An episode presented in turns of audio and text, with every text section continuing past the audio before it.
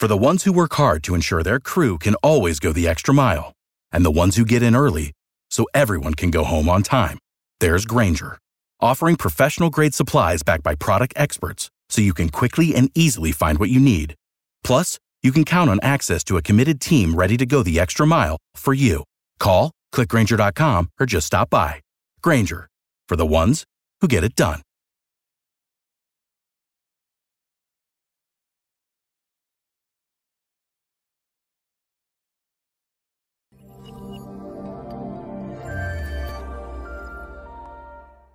Bonjour et bienvenue dans ce cette nouvelle émission, cette nouvelle capsule de l'économie expliquée par mon père, Charles Gave.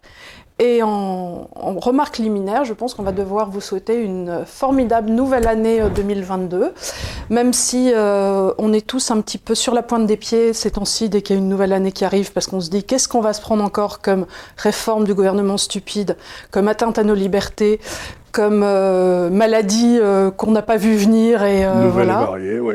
Donc euh, sur la pointe des pieds, nous nous permettons de vous souhaiter. C'était une bonne année. On n'a pas trop d'espoir, mais on n'est pas pessimiste. On n'est pas pessimiste. On- De nature, on n'est pas pessimiste. Donc, on se dit toujours, ça peut que s'améliorer. C'est pas toujours vrai. Il y a des cas où ça continue à se détériorer, mais ça fait rien. On vous la souhaite bonne et heureuse année. Voilà, allez. Donc aujourd'hui, on a décidé de vous parler de deux auteurs euh, fondamentaux qui pourraient sembler éloignés, mais qui ne le sont pas tant que ça. En la personne de Karl Popper, qui était un de ces Autrichiens, encore une fois, de, de cette Autriche tellement riche qui, a, qui était avant la, la seconde. Enfin, il est né en 1902, donc on est, euh, il, a, il a grandi entre guillemets euh, au moment où Hitler montait, et de Jean-François Revel. Alors pourquoi ces deux personnes, au-delà du fait qu'ils soient tous les deux euh, des libéraux, c'était des libéraux très différents déjà, qui ont vécu des époques différentes, mais surtout ils étaient tous les deux des forcenés de la liberté. Ils avaient vraiment. Alors, ce qu'a fait Jean-François Revel de très intéressant, c'était de pointer du doigt ce qu'on appelle la trahison des clercs. Oui. Et ce que Karl Popper aussi, de son côté, euh, dénonçait, c'est-à-dire cette espèce de super inte- intellectualisation de C'est-à-dire certains. les outils que, dont se servaient les clercs pour essayer de mettre les autres en suggestion. Voilà. C'est-à-dire ça en suggestion. C'est-à-dire, j'étais très, les deux sont très intéressants parce que Re- Revel gueule contre le fait que les clercs ne veulent pas voir la vérité. Et Karl Popper dit, mais attendez une seconde, euh, pour que vos thèses soient valables, il faut qu'on puisse démontrer qu'elles sont fausses. Et donc vous empêchez qu'on le fasse. Donc c'était très intéressant tous les deux. Voilà, donc on a ce parallélisme. Et surtout, euh, au-delà de ça, c'était aussi la recherche euh, de ce que Karl Popper, et on va y revenir, appelait une société ouverte. C'est-à-dire une société qui était contre l'appel des tribus, contre euh, évidemment un communautarisme, mais contre surtout ce qu'on voit beaucoup venir en- revenir en ce moment, c'est-à-dire les sortes de pensées magiques, et qui quelque part sont une atteinte à à tout mode de réflexion intelligent et surtout à tout développement pérenne d'une société euh, construite, Ouverte. ouverte. Mais en Euh, même temps, ce qui avait d'intéressant, c'est qu'il disait aussi, on va y revenir, mais il disait aussi que la société ouverte avait des ennemis. Oui, bien sûr. Et parce que son, le titre de son livre, c'était La société ouverte et ses ennemis. Et il trouvait par exemple que faire preuve de trop de tolérance avec les ennemis de la société ouverte, c'était une erreur fondamentale. Ce qui est quand même une idée intéressante parce que euh, c'était pas du tout. euh, il faut laisser tout faire aux autres qui arrivent de l'extérieur. C'est que il, faut, il y avait, il y avait un certain nombre de règles à respecter pour qu'une société ouverte fonctionne. Quoi. C'était, on retrouve Locke. Et donc, moi, j'ai toujours été intéressé par euh, Karl Popper. Et d'ailleurs, il y a un livre qui est là, que j'ai écrit il y a quelque temps, qui s'appelait Oui, un cire surtout ne faites rien. Et la première partie de ce livre, c'est euh, que- quelles sont les composantes d'une société ouverte? La deuxième, c'était euh, quels sont les ennemis d'une société ouverte? Et la troisième, c'était des cas d'études, des cas d'école, pour analyser ça. Mais je l'ai fait euh, par référence à Popper, bien sûr, mais aussi parce que je me suis servi dans ce livre des concepts qu'il me l'a mis au point. Et puis, j'imagine qu'il y a des popériens purs et durs qui trouveraient que j'ai pas le droit de me servir de ces concepts, etc. Mais encore une fois, je trouve que le rôle des grands intellectuels, c'est de vous fournir des concepts auxquels soi-même on n'avait pas pensé. Et ensuite, on les en prend et on en fait autre chose. C'est ça qui est amusant, c'est de prendre le concept et puis à un endroit où l'auteur lui-même l'avait pas mis, mais ça, c'est pas grave. Et c'est ce que j'ai essayé de faire dans ce livre. Donc c'est, euh, pour moi, c'est un, un auteur extrêmement important parce que il est surtout modeste. C'est-à-dire qu'il dit l'intellectuel doit se méfier de sa propre intelligence. Si on ne peut pas montrer que euh, votre théorie est fausse, c'est qu'elle est de nature magique ou religieuse, et à ce moment-là, il ne faut pas l'utiliser dans le débat public. D'ailleurs, il avait gradué, mais on va y revenir, les sciences entre ce qu'il appelait les sciences dures, enfin ce qui maintenant est convenu d'appeler les sciences dures, qui, euh, et ensuite, ce qui en fait pour lui n'était pas des sciences, euh, la sociologie, le, enfin tout, tout, des trucs qu'on ne pouvait pas prouver.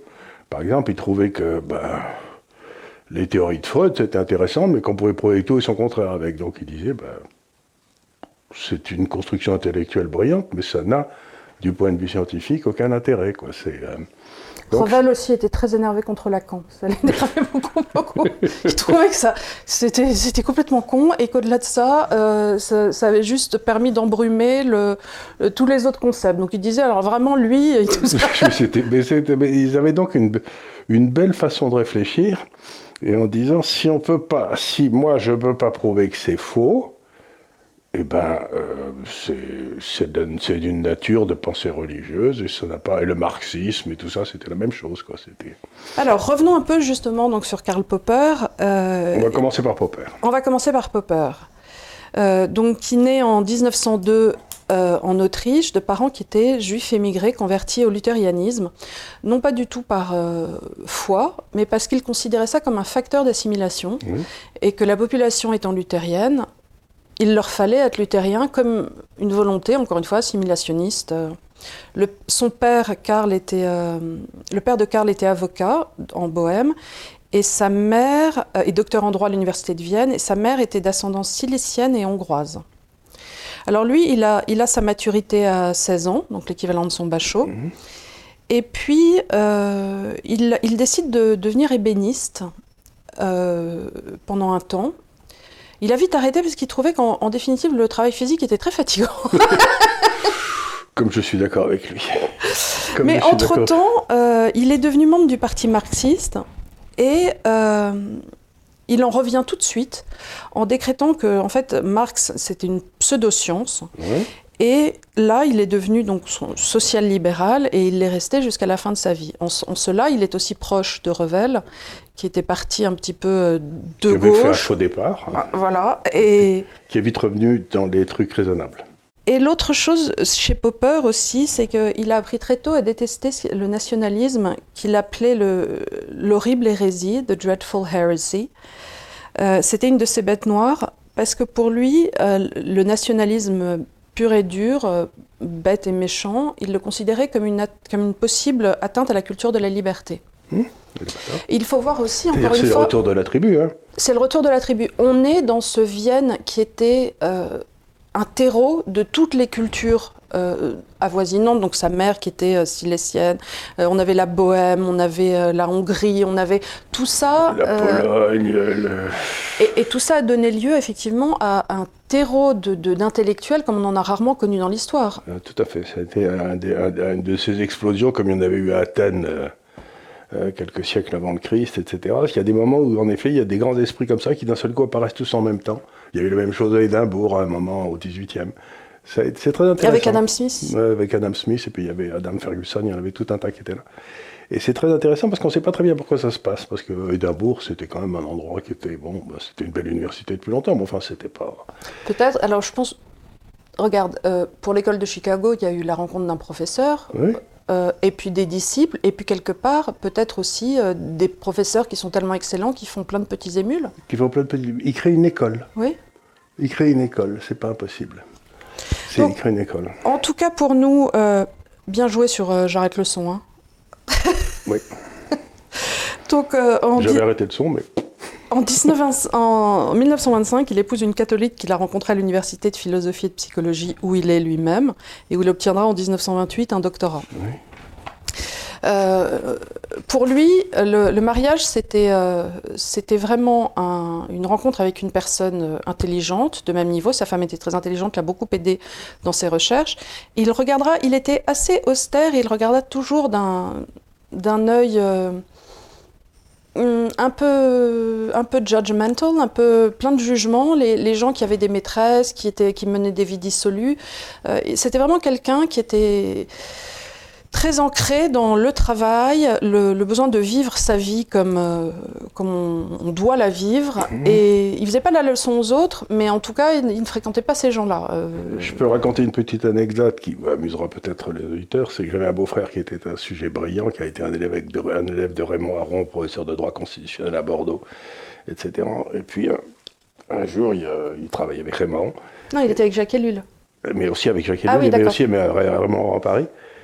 Et il y a Raymond Aron qui lui dit, Jean-Louis, il s'appelle Jean-Louis, est-ce que vous aimez les femmes? Et euh, Jean-Louis qui dit, oui, j'aime beaucoup les femmes. Et il y a Raymond Aron qui le regarde et qui lui dit, Jean-Louis, vous n'arriverez jamais à rien. Voilà. ça partait à peu près. Euh, ça, à mon avis, ça devait être une personnalité un petit peu comme Raymond Aron. C'était, c'était pas, c'était pas le rigolo de la classe, quoi. Et, et, et c'est vrai que quand on, quand on y pense, ça a dû être ça a dû être véritablement terrible pour quelqu'un comme Popper qui avait des telles pensées assimilationnistes de voir comment dans une société autrichienne qu'il croyait ouverte, justement, l'antisémitisme commençait à gonfler et de se sentir soudain aussi et menacé. On est en arrière dans l'espace de, de, 10 ans ou de 20 ans euh, au pogrom euh, de, qui avait lieu en, justement bah, en Ukraine ou j'en sais rien, c'était des trucs qu'il n'y avait pas eu dans nos pays depuis très longtemps. Donc là, on est à un moment de sa vie, euh, il se rend compte, comme beaucoup d'intellectuels quand même, que l'Allemagne et l'Autriche, ça, va pas très bien. Et donc, grâce à ses amis que sont euh, Frédéric Van Hayek, dont on a déjà parlé, et Ernst Krombrich, il avait obtenu donc un modeste emploi, figurez-vous, de lecteur au Canterbury College à Christchurch. Donc, on est en Nouvelle-Zélande. Ce qui n'est quand même pas la porte à côté, surtout à l'époque. Il fallait un an pour y aller en bateau. Hein. Alors, on peut imaginer quand même que euh, partir avec son épouse pour aller à Christchurch, euh, on est en 1930, euh, on doit être en 36. 34, oui. Ben, euh, en Nouvelle-Zélande à l'époque, ça a dû être euh, un choc psychologique absolument terrible. Et se retrouver là-bas tout seul, isolé, euh, en simple lecteur, ça a dû être quelque chose. Ben, en plus, il a peut-être appris un peu sur le rugby, mais enfin, parce que Christchurch est la capitale du rugby. néo-zélandais, mais ça, c'est une, ça n'a rien à voir ici, c'est une petite préférence personnelle. Mais en tout cas, ce qui a eu de bénéfique pour nous, c'est que euh, c'est le moment où, où, lui a décidé, devant cette menace totalitaire que représentait le nazisme, de s'écarter de ses travaux à proprement parler scientifiques et de développer sa pensée pour lutter contre le totalitarisme et contre le nazisme. Et il en a fait quelque part l'œuvre de sa vie, de créer ses réflexions sur la société ouverte. Il y en a pas mal qui l'ont fait à l'époque, parce qu'Hayek a suivi un truc euh, un peu pareil, Van Mises a suivi quelque chose de pareil.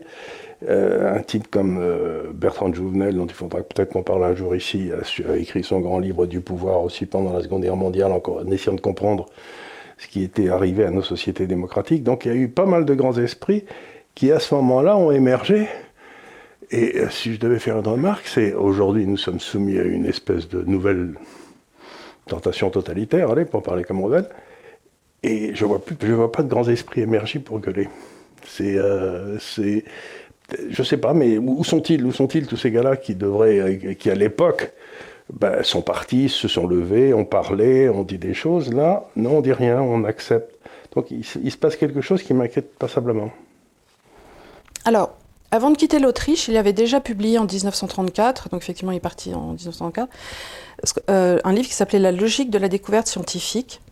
Alors, et là, c'est important, tu en parlais déjà tout à l'heure, c'est dans ce livre déjà, il commence à réfuter la connaissance inductive, selon laquelle une hypothèse scientifique pourrait être validée au moyen de l'accumulation d'observations. Et pour lui, euh, une, vérité n'est vraie que lorsqu'elle résiste à l'épreuve de ce qu'il appelait la falsia fiabilité, falsibility. Et euh, c'est-à-dire si on permet à tout moment de prouver qu'elle est fausse. Voilà, si il y a un type qui arrive avec un esprit, comme Einstein par exemple sur Newton, il arrive et pof, la relativité change toute la physique. Et donc, euh, voilà, ben, ça, on a cru pendant longtemps qu'il n'y avait rien de mieux que Newton, et puis d'un seul coup, paf, il y a quelque chose qui arrive, qui est découvert. C'est la Terre est plate, mais la Terre est plate parce que quelque part, nos, nos connaissances scientifiques sont telles qu'à un instant T, c'est une, une connaissance commune certitude. C'est une certitude, mais c'est pas puis arrive un type qui euh, le mesure comme Alexandrie, là, avec le, la taille de la pyramide et tout. Il Et fait, Porcy et tout à coup, hop, toutes ces certitudes tombent. Donc, c'est-à-dire que lui, il dit que euh, l'observation précède la réflexion. Mais que l'accumulation d'observations ne peut pas tenir lieu de vérité, De preuve. de preuve. Et que euh, une, une vérité ne peut être vérité qu'à partir du moment où on a démontré sa non-fausseté Et de on- toutes les c'est tout façons possibles. C'est la seule chose qu'on peut faire, c'est de montrer que, compte tenu des connaissances, elle n'est pas fausse. C'est-à-dire que ça, ça, me- ça- ça revient à quelque chose qui m'est très cher, c'est que la vérité n'existe pas, mais on peut s'en rapprocher par, de la dis- par des discussions enflammées avec des gens de bonne compagnie qui vont pas se mettre sur la gueule pour essayer d'imposer leur vue. C'est-à-dire que ce qui compte, c'est le débat sur la vérité. C'est pas la vérité, mais ce qui compte, c'est le débat. C'est du débat que naît, le progrès, mais pas la vérité. Alors, euh, en exil, il a aussi écrit par la suite le Misère, euh, Misère de l'historicisme en Oui. 1944-1945. On va revenir euh, dessus aussi sur le concept d'historicisme. Et bien sûr, son chef-d'œuvre, La société ouverte et ses ennemis, dont tu faisais état euh, dont je me suis servi d'un certain nombre de ces concepts, etc. Mais et alors c'est très intéressant cette histoire d'historicisme parce que en Occident, à partir de bah, pff, euh, presque d'Hérodote, mais enfin ça a toujours été la tentation, quand vous avez, quand les gens pensent que l'histoire a un sens et qu'il y a des espèces de répétitions qui se passent. Ah, donc là, tu, tu parles de l'historicisme. l'historicisme. J'allais en parler Et, plus tard, euh, ok. et- euh, par- par exemple, moi, il y a un type que j'adore, que j'ai lu aussi, qui s'appelle Toynbee, qui était un historien britannique qui expliquait les mouvements de l'histoire par les relations entre les civilisations et les religions. Enfin, c'était un truc, moi, j'étais fasciné quand j'avais 25 ans, je le suis toujours d'ailleurs. Et lui, il n'a- il n'avait que mépris pour ça. Il n'avait que mépris. Donc, on peut aimer deux gars intellectuellement qui ont des approches qui sont complètement différentes et, et être séduit par les deux. C'est pas grave. Alors c'est assez drôle parce que pour écrire donc ce monument qu'est la société ouverte et ses ennemis, qui lui a quand même pris cinq ans d'écriture et de recherche, euh, il a appris le grec tout seul pour pouvoir lire Platon et Aristote euh, dans le texte, aidé euh, par son épouse Ennie qui déchiffrait ses manuscrits et qui les soumettait à sa critique sévère. Et, et vraiment, pour lui, c'est euh, il, il- il recherche les origines des idées euh, et leur développement tout au long de l'histoire, et ce qui a impulsé les, les- quelque part les théories, les doctrines, et les, qui a été véritablement, qui ont été les, les ennemis de la, de la société de liberté pour lui. Et euh, il essaie de retrouver aussi les courants, les matrices de tous les autoritarismes pour quelque part se nourrir de cette histoire et essayer de, faire en sorte que ça ne se, comme toujours, ça ne se répète pas. C'est-à-dire que là, c'est une notion très importante euh, qui a aussi été à l'intérieur de l'Église catholique et ont, avec lequel ils ont essayé de travailler beaucoup. C'est quand vous avez l'argument d'autorité, c'est-à-dire le type qui dit vous allez faire ce que je dis parce que moi je sais. C'est l'argument d'autorité. Et l'Église catholique a toujours dit c'est un argument qui est inacceptable, sauf si on cite la parole du Christ. Mais sinon, on n'a pas le droit de le dire. Parce qu'un homme ne peut pas imposer à un autre quelque chose s'il ne le sait pas. Enfin, c'est sous le que lui il sait que l'autre ne sait pas. Et donc, on retrouve une vieille, la vieille euh, tradition chrétienne chez, chez- chez ce gars-là, qui est de dire j'ai le droit de réfléchir à moi-même, par moi-même, sur ce que je sais ou je ne sais pas. Et une fois que je l'ai fait, un type, un autre, n'a pas le droit de me dire ce que je dois, ce que je dois penser. C'est-à-dire qu'il refuse l'autoritarisme du, du sachant. Et, on, et on voit bien que ce dont on crève aujourd'hui, c'est de ce retour à l'autoritarisme du sachant. Il n'y a qu'à voir ce qui se passe sur, les, sur la, la- la pandémie, etc. C'est euh, Alors c'est très étonnant. C'est euh, aussi plus compliqué que ça pour lui parce qu'il il pense que dans la nature humaine, on, a- on aurait peur aussi, dans une certaine mesure, de la responsabilité qu'impliquerait de gérer notre propre liberté. ah ben évidemment. Et donc, qu'au nom de ça, on est prêt quelque part à sacrifier cette liberté pour la donner à autrui, parce que c'est trop. Ça, nous fait trop de choses surtout Si, si, le type qui vous, veut vous prendre votre liberté a les moyens de vous taper dessus si vous lui donnez pas. Donc euh, à ce moment-là, on se dit bon. bon oui, alors ça, ça c'est ce qu'il explique. Et d'ailleurs, il détestait Marx, mais il disait c'est quand même incroyable que les idées de Marx qui avaient été mises en place pour à l'origine faire tomber le capitalisme aient été appliquées dans un monde où on était dans un monde rural de paysans qui était la Russie, mmh. face à un, autocrate qui était le tsar, pour ensuite refiler le pouvoir à toute une série d'oukases qui ont fait exactement la même chose. Bah, c'est un petit peu ce qui s'était passé avec Napoléon. Napoléon était, euh, Louis XVI était un brave homme, Napoléon était tout sauf un brave homme. Et on a, après 30 ans d'avoir foutu l'Europe à feu et à ça, on s'est retrouvé avec, avec, un nouveau, avec un nouveau pouvoir. Donc, c'est pas une réflexion sur le pouvoir politique, mais c'est une façon, la seule façon d'arrêter le pouvoir totalitaire, c'est par la réflexion individuelle. Ce qui est...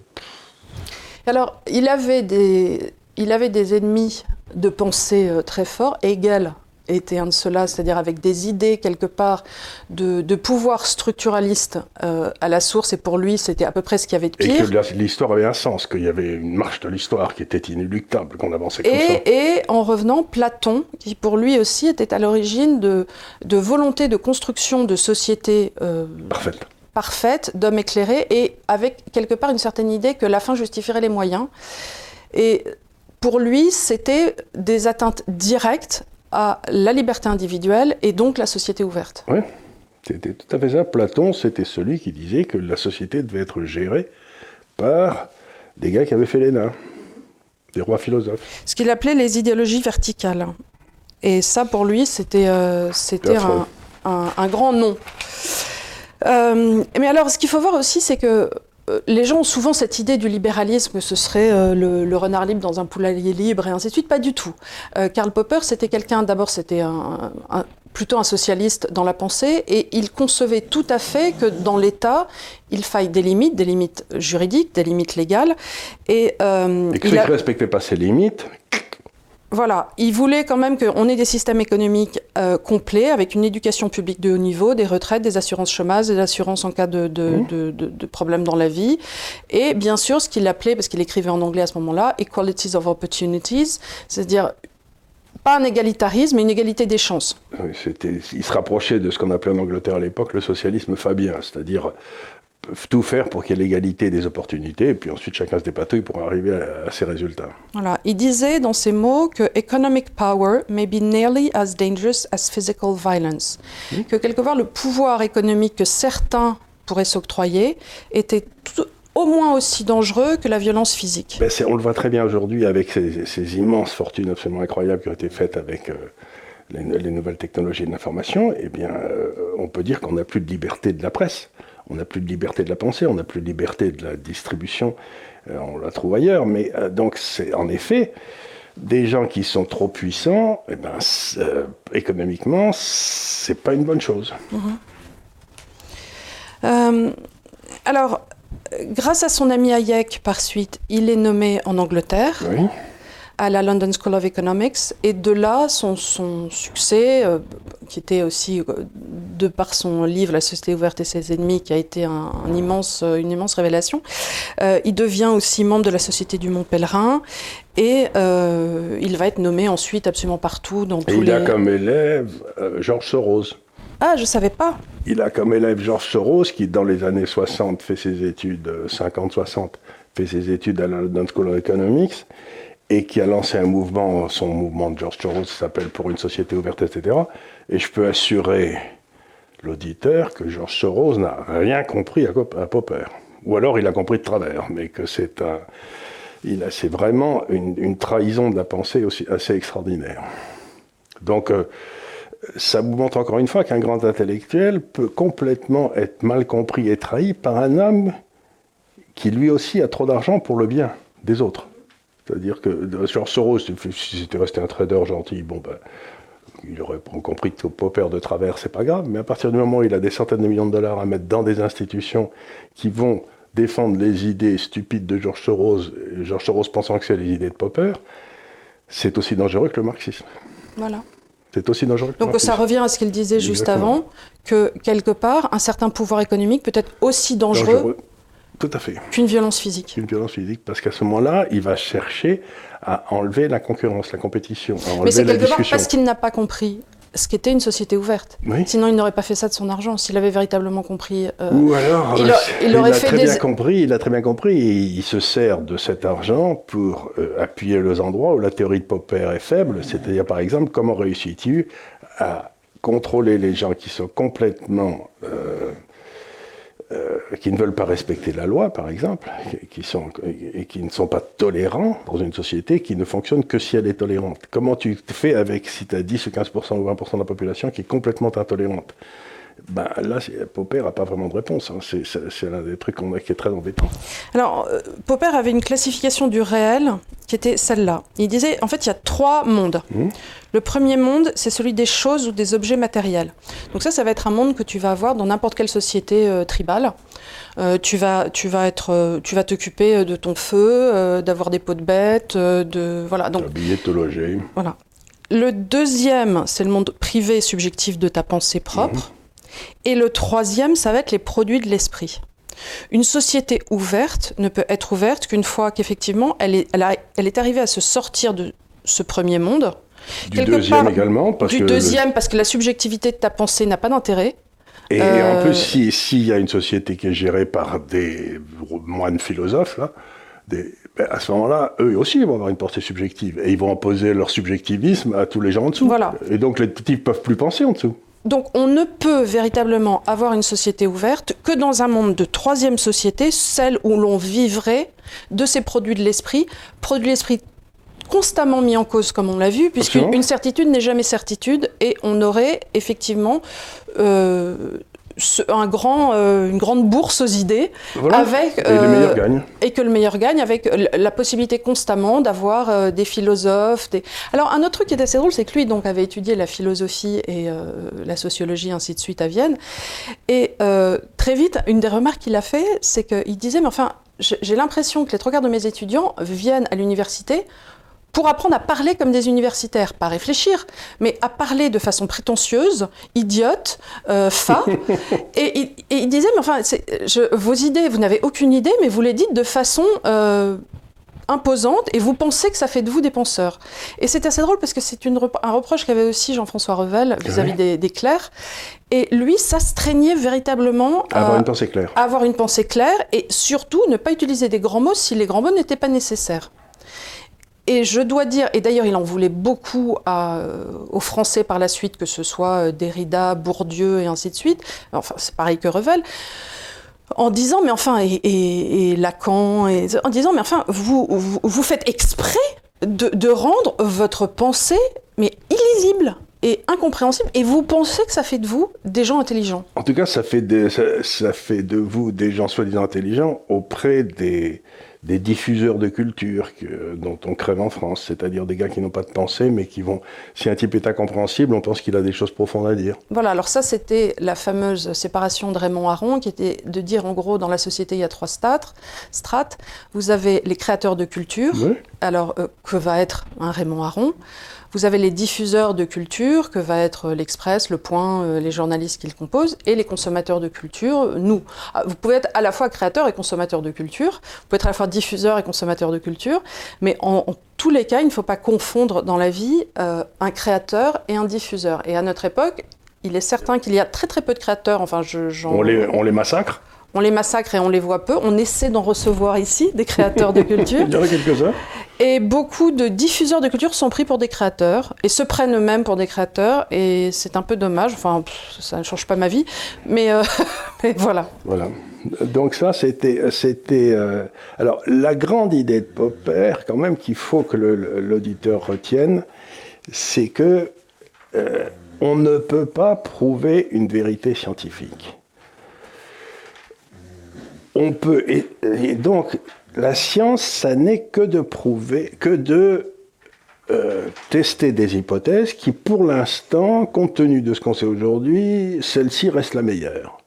Mais donc personne ne peut dire la science. Et là, je voudrais juste faire une remarque. Je ne sais pas si vous avez remarqué, mais dans toutes ces histoires de Covid ou de réchauffement atmosphérique, on n'arrête pas de nous appeler la science. Mais la science n'est pas arrêtée. Je veux dire, Il n'y a aucune raison que ces gens-là me disent la science dit ceci ou la science dit cela. La science ne dit rien du tout. Elle dit ce que je sais aujourd'hui, c'est ça. Mais est-ce que je sais demain? Je ne peux pas le savoir puisque je ne le sais pas encore. Donc c'est toute l'attitude de la classe dirigeante est anti-scientifique en se réclamant de la science. Parce que de fait, pour Popper, la science ne peut pas être un autoritarisme puisque la science, quelque C'est du débat. c'est du débat et la science n'est jamais Arrêtez. la science qu'à un instant T. Donc à partir où du moment où tu es T plus 1, tu n'es déjà plus dans la science. Non. Donc une science qui serait autoritaire est une non-science. C'est une non-science. Et c'est ce qu'on a aujourd'hui. Et c'est ce qu'on a aujourd'hui dans les débats sur le Covid, qui nous explique encore une fois que ce serait comme ça. Toute chose qui vous dit ce serait comme ça est par définition fausse. Mais même nos connaissances, je veux dire n'importe quoi, mais aujourd'hui sur le tétanos sont telles, mais je- on ne peut pas fermer l'idée qu'on va découvrir quelque chose d'autre plus tard. Et bien sûr. Euh, nos connaissances sur le cancer sont à un certain stade, et j'espère. que on va, on va- on va progresser, mais l'idée, quand je donc- vois les spécialistes du Covid ou du réchauffement atmosphérique de dire on n'a plus le droit de discuter, la science a rendu son verdict, c'est une pensée, mais d'abord totalement anti-popérienne et qui est fondamentalement de nature religieuse. C'est-à-dire qu'on sort de la discussion pour rentrer dans la condamnation de ceux qui ne sont pas d'accord. Alors, je. et by- et by the way, comme on dit en anglais, Ouais. être libéral, c'est croire ça. Oui, bien sûr. Ça n'est rien d'autre que croire ça. Le type qui n'est pas libéral, c'est qui croit à des vérités Euh, immuable. Comme, euh, comme euh, Comme le marxisme. Le marxisme est l'horizon indépassable de la pensée humaine, disait Sartre. Et bien si, c'était dépassable, mon grand. Toi, t'es mort, et le marxisme aussi. Mais la liberté de l'esprit n'est pas morte. Alors, pour faire une transition, je voudrais vous parler de ce livre de Mario Vargas Llosa qui s'appelle euh, euh, L'appel de la tribu, qui a été traduit par Albert Bensoussan, qui est un formidable traducteur. Qui est euh, un bouquin. euh, Bon, déjà, Mario Vargas Llosa est un, est un auteur que j'apprécie particulièrement, qui écrit euh, de façon ciselée, c'est remarquable. La fête au euh, si vous ne l'avez pas déjà lu, il faut vraiment le lire parce que c'est juste sublime. La tante Julia le scribouillard, j'ai ja- rarement autant ri de ma vie. Et ce petit livre-là recense les grands penseurs libéraux et vous donne une image. D'abord, c'est très bien écrit parce qu'il écrit toujours avec force, euh, adjectif qualificatif, et ça, vous donne vraiment une patine. Vous, êtes là, vous comprenez, le, vous voyez l'auteur, et il parle de Popper de, façon très pudique. Et encore une fois, on retrouve ce Vienne de cette époque-là. Alors, euh, parmi les, auteurs euh, qui sont visés, on a donc Adam Smith, euh, José Ortega y Gasset, Frédéric Van Hayek, Sir Karl Popper, Raymond Aron. Sir Isaias Berlin et Jean-François Revel. Ce qui nous amène donc, sans transition, Sans transition. si, il y a eu une transition. Mais ça, c'est en effet, c'est un type qu'il faut lire parce que je crois que si mes souvenirs sont exacts, il avait commencé assez à gauche lui aussi. oui, complètement. Et- et ah puis- bah oui, oui, et oui. puis, Bah, de toute euh, façon, il est d'Amérique du Sud, donc Il est d'Amérique du Sud, donc il partait qu'obligé. mal. Hein. Il faut s'obliger, puis ensuite il s'est rendu compte qu'il se passait des trucs à Cuba qui n'étaient pas bien nets. Et, mais d'abord, il écrit remarquablement bien, et c'est un de ses esprits merveilleux, parce qu'il est libre. C'est-à-dire qu'il il découvre des trucs, et quelque part, oh, ça paraît idiot ce que je veux dire, mais il me rappelle Sauvy. C'est-à-dire que Sauvy aussi avait commencé à gauche, et puis il disait aux gens, si vous trouvez dans vos recherches des choses qui infirment ce que vous pensez, il faut les publier parce que c'est très important. C'est les contraires de, comment il s'appelle euh, Euh, Piketty. Piketty ou, ou d'Atali, c'est-à-dire des gens qui ont des vérités, mais qui comprennent rien. Moi, ce que, j'aime bien, c'est qu'il a justement une plume un petit peu à, à la Jean-François Revel, c'est-à-dire qu'il n'hésite pas euh, parfois à piquer. euh, plus gentiment, mais bien sûr c'est un livre, ça n'est pas non plus une colonne de l'Express, mais, mais c'est agréable d'avoir euh, quelque part des gens qui ont la dent, qui ont la dent dure et qui mais n'ont avec pas... élégance. Avec élégance, oh oui bien sûr. Avec élégance. Euh, C'est ce qu'avait dit ce brave Revel sur main, qui était quand même une forme, qui était un truc merveilleux. Quoi. C'était... Oui, c'était. euh, il y a plusieurs façons de, de, de marquer l'histoire et de marquer la, la vie politique. Une de celles-là est de ne se tromper jamais, c'est celle qu'aura choisi Raymond Aron. Euh, une autre est de se tromper toujours avec une constance qui défie tous les instants, et celle-là est celle choisie par Alain Minck. bon, je crois qu'à partir de là... Alain Minck, il est, il, est, il, est, rhabillé pour la vie, pour la vie ah non, Mais de toute façon, quand tu prends les décisions d'Alain Minck, il a toujours eu tort. Bah ça fait 30 ans... c'est pareil. Euh, ce qui n'empêche pas qu'il est réinvité, qu'il est à chaque fois conseillé d'un tel ou d'un tel. Tu dis, mais ce, ce gars s'est trompé tout le temps, partout. Est-ce qu'à un moment, on va tirer un bilan, un état. Attali, Bernard-Henri Lévy, il y en a tout un tas comme ça qui, quand même, se trompent surtout depuis toujours. Et alors, c'est pas tout de se tromper, parce que dans la. Tu peux dire, mais ils font bah, des dégâts. Mais non, mais tu vois, un type comme Bernanos, bon, il est parti au moment de, la guerre d'Espagne en Espagne, il a décidé de suivre Franco, puis à un moment, il s'est dit Ah, mais non, j'ai fait une boulette. Hop, je suis désolé, je me suis trompé. C'est pas grave de se tromper dans la vie, t'as as fait des choix. Il a écrit Les Grands Cimetières sous la Lune, qui était quand même un incroyable. Tu te dis, bon, bah oui, je, me suis avancé sur un terrain, c'était pas le bon, bon bah voilà, arrêtez des comptes. Pas du tout. Les autres, mains qui continuent et ça recommence. Atali, n'en parlons pas. Bon, enfin voilà, mes petits chats. On passe à Revel. On passe à Revel. Donc, Revel, lui, est né, figure-toi, à Marseille en 1924, d'une famille franc-comtoise. Alors, je ne sais pas ce qu'ils faisaient à Marseille, mais enfin, ils étaient là-bas. Lui-même a été, donc, premier mariage. Euh, c'est marrant parce que sa vie a été un peu euh, poussé euh, comme ça, euh, parce que donc il sortait avec une petite nana à l'époque, il l'a mise enceinte. C'est des choses qui arrivaient à l'époque. C'est des choses qui arrivaient. Donc là, il a deux enfants de ce premier mariage. Mathieu Ricard et Avricard, qui est écrivain. Mathieu Ricard, c'est le moine, le moine bouddhiste. Bouddhiste qu'on connaît. Mais lui, sur le moment, ça le force. Donc, il était normal sup. Il était aussi. Alors, attends. Euh, il était normal sup en 43 et agrégé de philo en 56. Mais du coup, il a été obligé, entre guillemets, ben, parce qu'il avait une famille à nourrir. Donc il est parti en Algérie enseigner, au Mexique et en Italie. Il en a tiré des très bonnes pages sur le Mexique et l'Italie. Je ne savais pas qu'il avait été en Algérie, mais... Et ah oui, autre chose, euh, il s'était engagé dans la résistance pendant la guerre. Euh, donc, il, a, il, faisait partie de ces normales sup on en connaît d'autres dans la famille, qui, euh, qui s'étaient engagés dans la résistance, euh, alors même qu'ils étaient euh, même à l'école. Que je, me souviens qu'il m'avait beaucoup amusé, je crois que c'était dans ses mémoires, où il disait que bon, il était en train de livrer des colis, je sais pas quoi, pendant, à Paris pendant la guerre pour la résistance, puis qu'à deux heures, il fallait qu'il aille passer son oral pour Normal Sup, et qu'on lui avait posé des questions sur l'existentialisme, ou je sais pas quoi, chez Kant, ou j'en sais rien, je, je dis n'importe quoi. Et donc, euh, il, planchait pendant, alors que deux heures avant, il était en train de foutre des bons ailleurs. Quoi. Oui, c'est ça.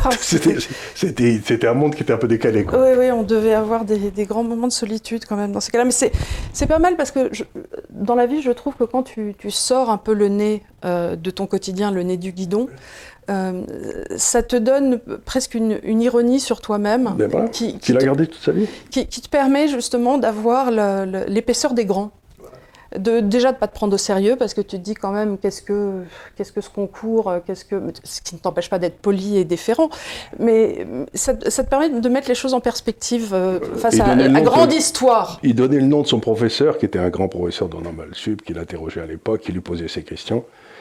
Et euh, donc c'était aussi. et le professeur, lui, il devait penser que c'était extrêmement important, ce que le jeune Revel vienne lui parler d'un sujet philosophique profond. Mais à l'époque, c'était pas. Enfin, si c'est important aussi, donc non. Non, mais c'est. Bien de pouvoir faire les deux, voilà.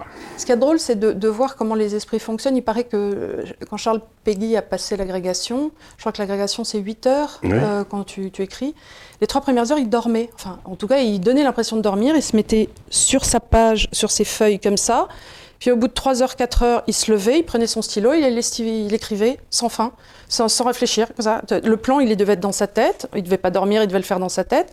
Et hop, tout à coup, il se relevait, tout était écrit dans sa tête et il se mettait à écrire. Donc c'est drôle comme le. il y a le cerveau, je crois qu'on a deux cerveaux. Il y le cerveau reptilien, le, cerveau. Il y en a un qui vaut mieux laisser travailler, qui est le cerveau de la création, parce que celui-là, on le maîtrise mal. Donc il vaut mieux le laisser. Euh, il vaut mieux, en quelque sorte, rêver souvent. Mais c'est drôle d'avoir une, aussi bonne gestion de soi-même. Moi, c'est de, le faire ne me surprend pas, mais de savoir qu'il faut passer par là pour le faire. la plupart du temps, quand on grébouille sur un plan, oui, c'est sûrement ce qu'on laisse faire au, cerveau. Donc, euh, en 1960, il signe le manifeste euh, des 121. Donc là, on est à l'époque de la guerre d'Algérie. Et euh, sa biographie officielle dit que son premier livre fut Pourquoi les philosophes en 1957, on va y revenir, mais en vérité il avait publié un roman avant, l'histoire de Flore, qui était une histoire voilà, sur le café de Flore, ainsi de suite, qu'il n'a jamais réédité parce qu'il euh, ne le trouvait pas assez bon. Bon. Et euh, cet essai, qui est suivi en 1963 par la Cabale des dévots, euh, révéla justement au monde entier le formidable pamphlétaire, terme qu'il n'aimait pas tellement, mais en tout cas qui était, qui était Revel, qui était cultivé, pugnace, ironique, lapidaire, avec des idées extrêmement riches, et quelque part cet esprit rebelle qui a toujours été le sien. Euh, et alors là, à quoi il s'attache dans Pourquoi les philosophes? Eh bien, à flinguer tout le monde universitaire qu'il a côtoyé de l'époque, et alors il s'est fait plaisir. Alors tout le monde en prend pour son grade, donc évidemment, lui, ça lui a il a été, j'imagine, comme on dit, un peu tricard avec le monde universitaire. Il a été tricard, d'abord il en est sorti, parce qu'ensuite il est allé dans le journalisme, et c'est là où il a rencontré, c'est à peu près à ce moment-là qu'il a dû rencontrer Servan Schreiber, etc., où il est allé dans le journalisme. Mais surtout, moi, ce qui m'a toujours amusé chez, chez, chez Revel, c'est qu'il a cette espèce d'esprit très français qu'on trouve aussi chez Bastia. Très voltairien. Très voltairien, très, très, comme Frossard, etc. Il vous fait toute une série de propositions logiques, comme ça, et vous dites oui, c'est vrai, c'est vrai, c'est vrai. Et paf, il vous amène une conclusion qui est complètement inattendue, mais qui est dans le, dans le déroulement parfait de la logique qui était jusque-là. Et j'aime beaucoup cette façon de réagir, parce que c'est une façon, on saute en l'air en disant mais c'est pas possible, mais si, mais si, mais si, si tu crois ça, voilà ce qui t'amène. Et il s'est servi de cette technique d'écriture toute sa vie, en montrant à quel point tous les gens de gauche, euh, qui étaient... Soi-disant pour la liberté, et détester la liberté. C'était, la grande thèse, c'était que la, plupart des gens de gauche, en France, haïssaient la liberté de façon mais viscérale. Ils, adoraient Platon et ils détestaient la discussion. Détestaient la discussion. C'était, et c'est pour ça que quelque part, il avait des liens très forts avec Popper, parce que lui, il ne vivait que, j'imagine, que de discussion. Alors, euh, Parmi les mille activités de Jean-François Revel, qui effectivement à ce moment-là s'est écarté euh, du monde universitaire pour aller vers un monde de l'édition, de chronique, euh, il a, il a eu mille, et une activités, il a dirigé une maison d'édition non conformiste de Jean-Jacques Pauvert, euh, une excellente collection de pamphlets qui s'appelait Liberté, dans laquelle il a, il a, pu justement donner libre cours à tous ces... voilà. Et L'humour satirique de Jean-François Revel est le plus excité par l'espèce d'étrange alliance euh, qu'il constate à cette époque-là entre le snobisme politique et... Euh... l'autre qui ronfle. Oui. Revel, ça le passionne pas. Hein. T'as tort, mon grand. C'est-à-dire qu'en fait, il se rend compte à cette époque-là que euh, les journalistes de gauche, les penseurs, vont récupérer euh, pour le mieux le marxisme et sinon le maoïsme, et pour en faire des espèces de théories alambiquées et, euh, et l'exemple le plus typique. Pour prétendre qu'il est, maintenant on peut s'arrêter de penser.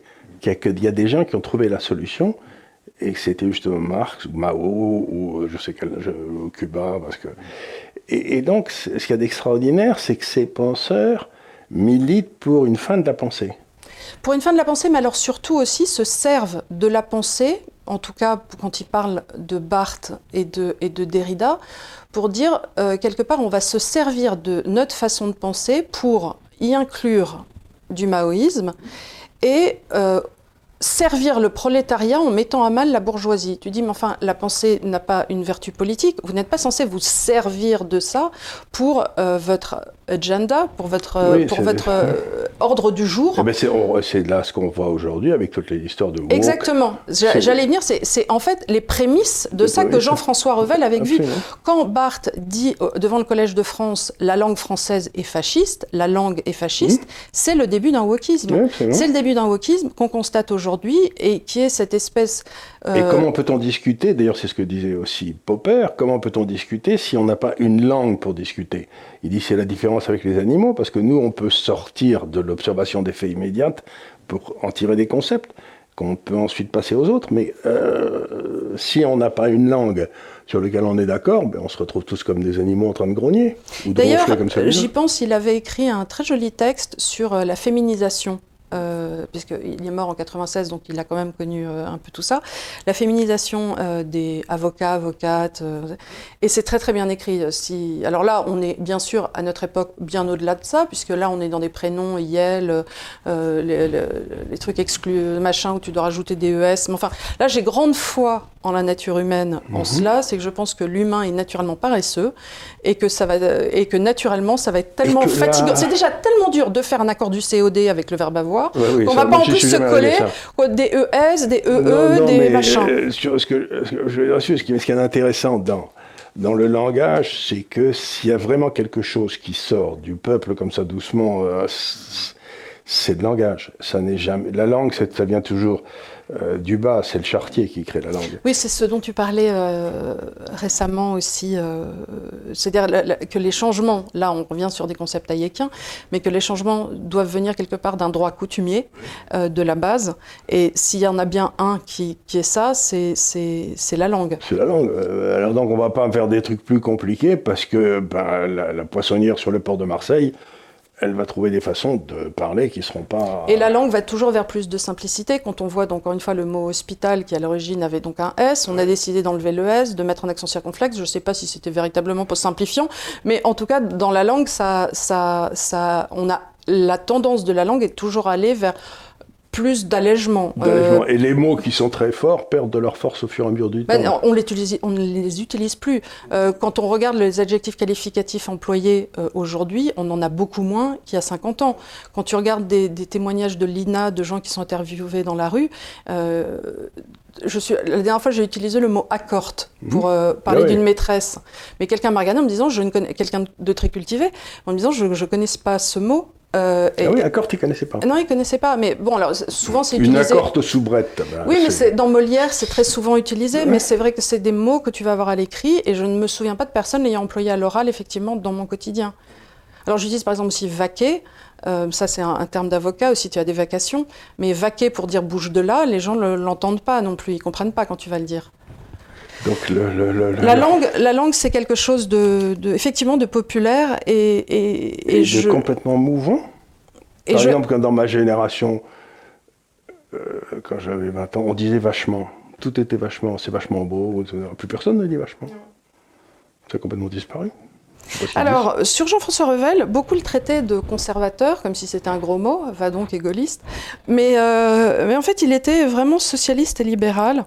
Et du reste, il s'est beaucoup opposé au, général de Gaulle. Euh, ah oui, ça. Euh, Sur la constitution de la cinquième, tout ça, il a, il a écrit des choses qui sont prémonitoires, qui sont très bien d'ailleurs. Et, il avait complètement raison. Il avait complètement raison. Euh, encore une fois, vous en parlâtes récemment en ce lieu même avec... avec notre ami... Ça y est, j'ai un trou, juriste, euh, historien du droit, excuse-moi, j'ai un trou. Et il était farouchement, ah oui, il est allé au législatif sous François Mitterrand, il était farouchement athée, anticlérical. Et c'était un caton implacable. Il était. Euh, Alors, il était farouchement anticlérical, il était farouchement athée. Et toujours un peu à la lisière de l'anarchisme. Toujours à la lisière. Mais en même temps, il n'a jamais parlé dans les structures de pouvoir qu'il a fort bien décrites de ce qu'on appelle les fameux réseaux en France, une espèce de, de, réseau de pouvoir dont tout le monde sait ce que je veux dire. Et ça, il n'en a jamais parlé, ce qui m'a toujours beaucoup gêné, parce qu'il ne pouvait pas ne pas connaître leur existence. Et donc, euh, bah, Il y avait peut-être des amis, et quand c'est tes amis, tu regardes ailleurs, je ne sais pas. Ailleurs, je sais pas. Mais là, il y, y a eu toujours une espèce de zone d'ombre d'un endroit où il n'allait pas. C'est ce qui m'a gêné. Oui, mais tu vois, des gens comme Philippe Nemo, ils sont allés. Euh, what ils good did uh, do them, hein? ils en ont pris plein la tête. Lui, il dit J'en fais peut-être assez, j'ai pas, pas besoin en plus de me mettre ça sur Je comprends que l'on puisse choisir ses batailles. Ah oui, très bien. Mais lui, il avait choisi les siennes, ça, il n'y avait pas de doute. Donc, La tentation totalitaire est parue en 1967. Ça a fait un bruit incroyable. Oui, et c'était une conclusion remarquable que l'obstacle principal euh, au triomphe du socialisme n'était pas le capitalisme, mais bien le communisme. Mhm. Et euh, en tout cas, la tentation totalitaire, c'était quand même dans une. Donc on est en, 67, on est quand même dans une France où on a encore un communisme, un marxisme très prégnant, euh, ben oui, surtout dans les médias. quasiment 25% des voix. Hein. Et puis dominer toute une série de. Non, non, c'était. Et euh, donc dénoncer l'URSS, dénoncer Pol Pot, dénoncer. Ça c'était avant Pol Pot. Oui. C'était avant Pol Pot. Oui, c'était avant Pol Pot. on est en 67. 67, ça a dû être dans les années 70, Pol Pot, mais je n'en suis pas sûr. Mais euh, ce qui avait d'intéressant avec lui, c'est que il disait dans le fond, il n'y a pas tellement de différence entre M. Jospin et Pol Pot. C'est un, il n'y a pas de, il n'y a pas de rupture entre. C'est un continuum, c'est-à-dire qu'on passe de doucement de l'un à l'autre. Et si on donnait suffisamment de pouvoir à M. Jospin, peut-être deviendrait-il Pol Pot. C'est-à-dire que c'est la forme de pensée qui était totalitaire, et c'est là où on retrouve. Euh, Karl Popper. Euh, Karl Popper, c'est-à-dire c'était la forme de pensée qui amène à ça, cette espèce de certitude que le gars a qu'il est dans le bon, le, le vrai et le droit. Alors, il publie aussi euh, en 70 euh, un bouquin rigolo qui s'appelait Ni Marx ni Jésus. Oui, qui a eu un thème un succès mondial. Euh, où il montre effectivement ce côté débonnaire de, de, de libertaire euh, réjouissant. Et il montre surtout, et il la même montre aussi dans plusieurs livres avant, des articles et des livres, il montre surtout que la véritable nouvelle révolution n'allait pas partir du RSS, mais elle allait partir de Californie. Ce qui était quand même un truc bien vu à l'époque, parce que c'était avant mai 68, c'était avant tous les troubles de mai 68 et les trucs en Californie. Donc il a très bien vu que cette espèce de nouvelle société qui naissait en, euh, on est les enfants de cette société aujourd'hui mmh. et on en, voit les, on en voit les faiblesses. Mais lui, il a vu que la nouvelle révolution partirait, intellectuelle et tout, pour les femmes, etc., partirait de là-bas. Et pas du RSS, pas de, de, de, Chine, pas de, Alors justement, on va y venir parce que euh, il avait vu, et ça c'est très vrai, que la grande bataille future serait la, la bataille contre la censure. Et alors, il, a, il, avait très bien remarqué, il avait dit, voilà, ce qui se passe en ce moment, c'est que le monde euh, marxiste euh, va auto-imploser, va s'écrouler sur lui-même, mais tous les sports euh, sont lâchés vont arriver de façon détournée. Et on le voit aujourd'hui, ça part dans le wokisme, tous ces anciens marxistes, ça part le dans but, le développement durable. l'autre de parler. Dans le développement durable, et ainsi de suite. Avec cette volonté de censure propre à tout esprit de gauche en condamnant aujourd'hui, euh, sous le nom d'une pensée de tolérance, en disant vous n'avez pas le droit de dire ça parce que ça fait de la peine à mon pingouin, vous n'avez pas le droit de dire ça parce que ça fait de la peine, et au nom de ça fait de la peine à, maintenant on n'a plus le droit de rien dire. Ça devient une espèce d'autocensure permanente. Je suis arrivé à la conclusion à la, fin, à la fin de ma vie, enfin pas tout de suite, j'ai encore quelques semaines ou quelques mois à vivre, j'espère. Mais euh, je suis arrivé à la conclusion que la, la pensée, la, la gauche, c'est une maladie mentale. C'est vraiment une maladie mentale. C'est des gens qui pensent de travers. C'est-à-dire qu'ils ont une façon de penser qui les amène à penser que l'autre n'a pas le droit de penser ce qu'il pense. Mais moi, il a, il a, le droit de penser ce qu'il veut, le pauvre vieux. C'est sa liberté humaine qui compte. Et alors, il avait euh, une pensée. qu'est-ce qu'on a voulu à Revel de voir sa pensée à lui? Oui. Ah qu'est-ce qu'on a voulu alors là? Et puis alors surtout, il s'est retrouvé une fois. Euh... Alors, il en voulait un petit peu à Aaron parce qu'il trouvait qu'Aaron, euh, quand lui était dans des batailles, se mouillait pas assez. C'est pas faux. Et restait un petit peu en arbitre de touche. Voilà. Et euh, que lui euh, y allait et prenait tous les coups pour tout le monde. Alors, une fois que Sartre n'a plus été là et qu'Aaron n'a plus été là, il s'est retrouvé malgré lui en mandarin de la pensée. Et à chaque fois qu'il disait quelque chose, tout le monde attendait qu'est-ce que va dire Revel, euh, il a dit quoi, euh, et tout. Et il n'avait pas véritablement choisi d'être arbitre des élégances. Donc il y a un moment, il paraît, où, ça lui pesait un petit peu dans les années 80, parce qu'il disait bah, Je suis le seul qui reste, d'accord, mais pourquoi moi, Seigneur, pourquoi moi? Pour Seigneur, pourquoi moi euh, Loin de moi ce calife. Mais sans vouloir faire des comparaisons indues qui n'ont pas lieu d'être, mais moi, dans ma vie professionnelle, à un moment, j'étais dans une situation où c'était moi qui prenais les décisions pour l'investissement, etc. Et puis, bon, ben, au début, on était plusieurs, puis à la fin, ben, c'était moi qui prenais toutes les décisions. Et je me disais, mais ils sont gentils tous, mais pourquoi moi euh, Je veux dire, foutez-moi bien la paix, quoi. Non, non mais c'est vrai que On se retrouve amené parfois dans des endroits où on n'a pas vraiment envie d'être, et, on se, et à ce moment-là, on est assez malheureux. Et je crois que ça a dû le miner, ça. Oui, oui, parce qu'il... Il, il, perdait du coup sa, sa, liberté de parole. Parce bah, oui, parce que... Qu'est-ce qu'ils vont dire les autres? Mais tu, quand les autres te donnent cette responsabilité et qu'à chaque fois que tu dis un truc, ça fait des, ondes de, choc, des battements d'ailes du papillon, tu te dis donc tu as une responsabilité qui t'incombe. Donc du coup, tu peux plus être le clown heureux qui dit oh bah, j'ai un truc à dire, je lève le doigt et puis je le dis.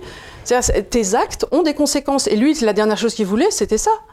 Il voulait être un esprit libre. Et c'était un anarchiste quelque part. la dernière chose qu'il voulait, c'était être la, pierre, enfin la pierre qui tient euh, l'ensemble de la de, l'ogive. Ça l'intéressait pas du tout. De l'ogive, exactement. Et, euh, et, puis en plus, si on est dans cette position, on se retrouve dans une position où si on se trompe, tout le monde va vous tomber dessus.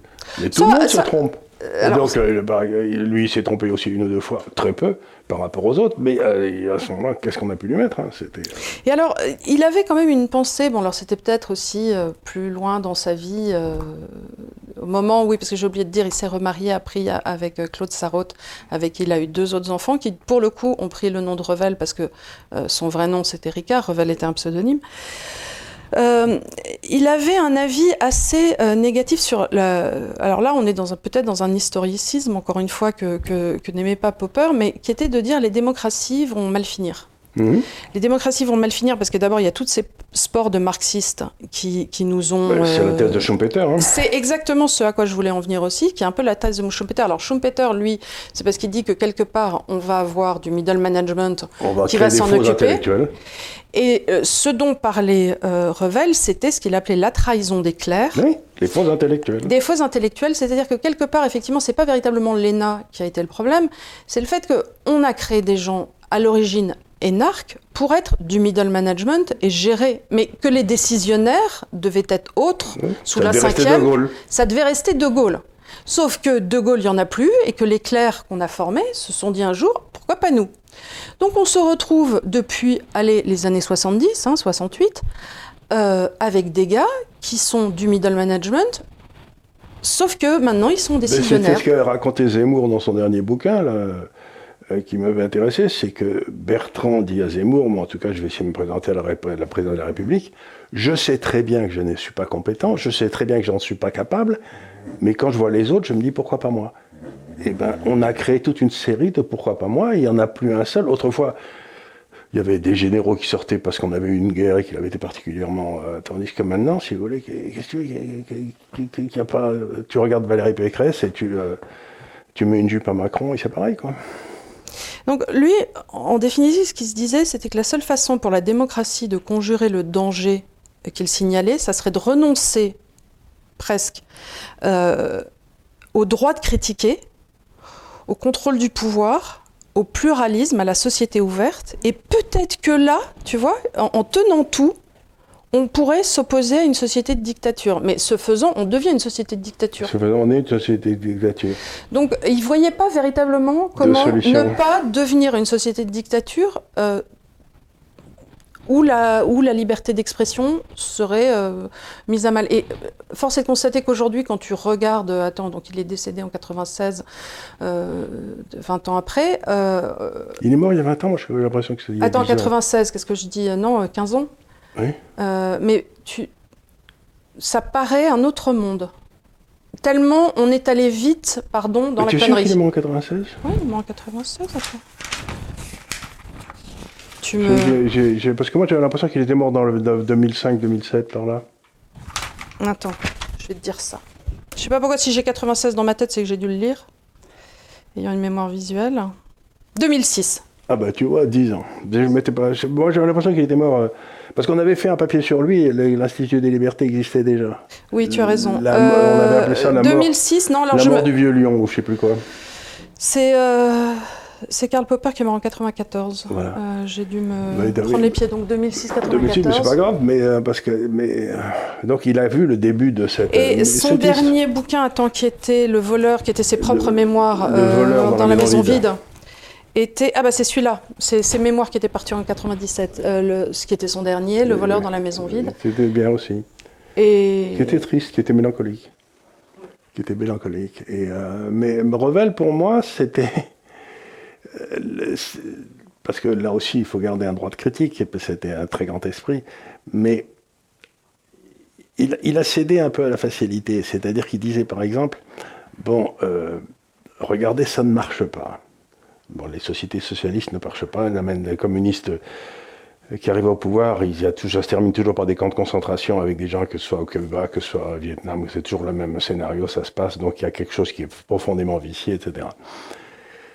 Mais il n'a jamais fait l'effort qu'avait fait un peu Raymond Aron ou Jacques Ellul de comprendre pourquoi le capitalisme marchait.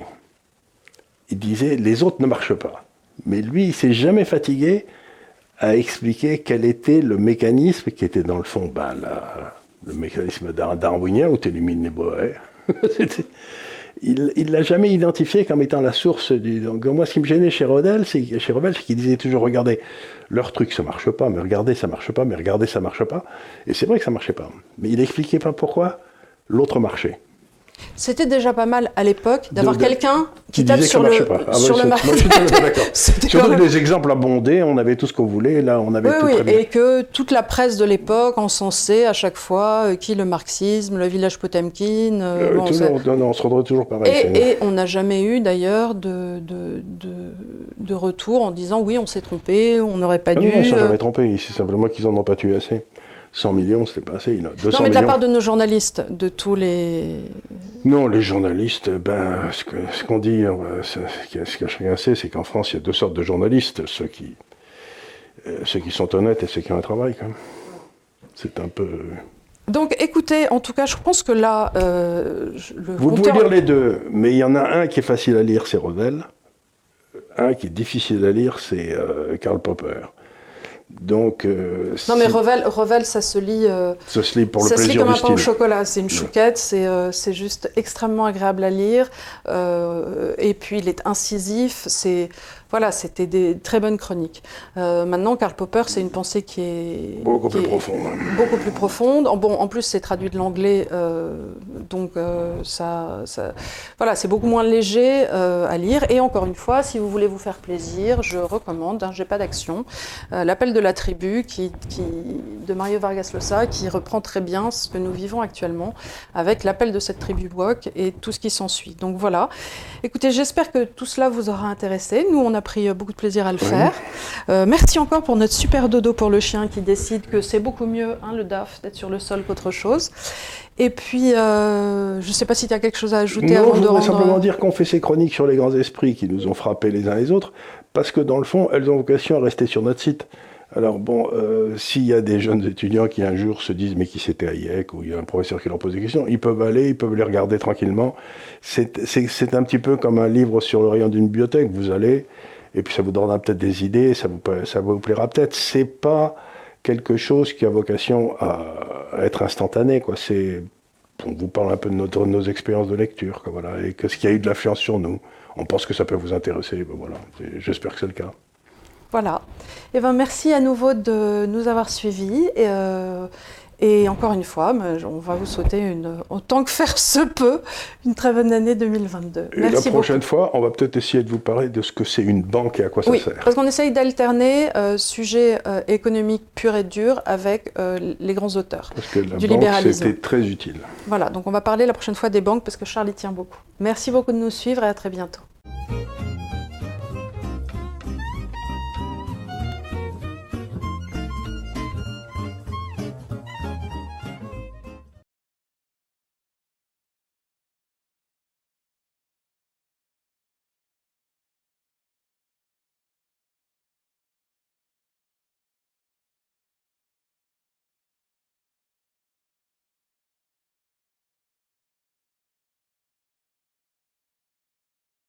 Without the ones like you, who work tirelessly to keep things running, everything would suddenly stop. Hospitals, factories, schools, and power plants, they all depend on you. No matter the weather, emergency, or time of day, you're the ones who get it done. At Granger, we're here for you with professional grade industrial supplies. Count on real time product availability and fast delivery. Call clickgranger.com or just stop by. Granger for the ones who get it done.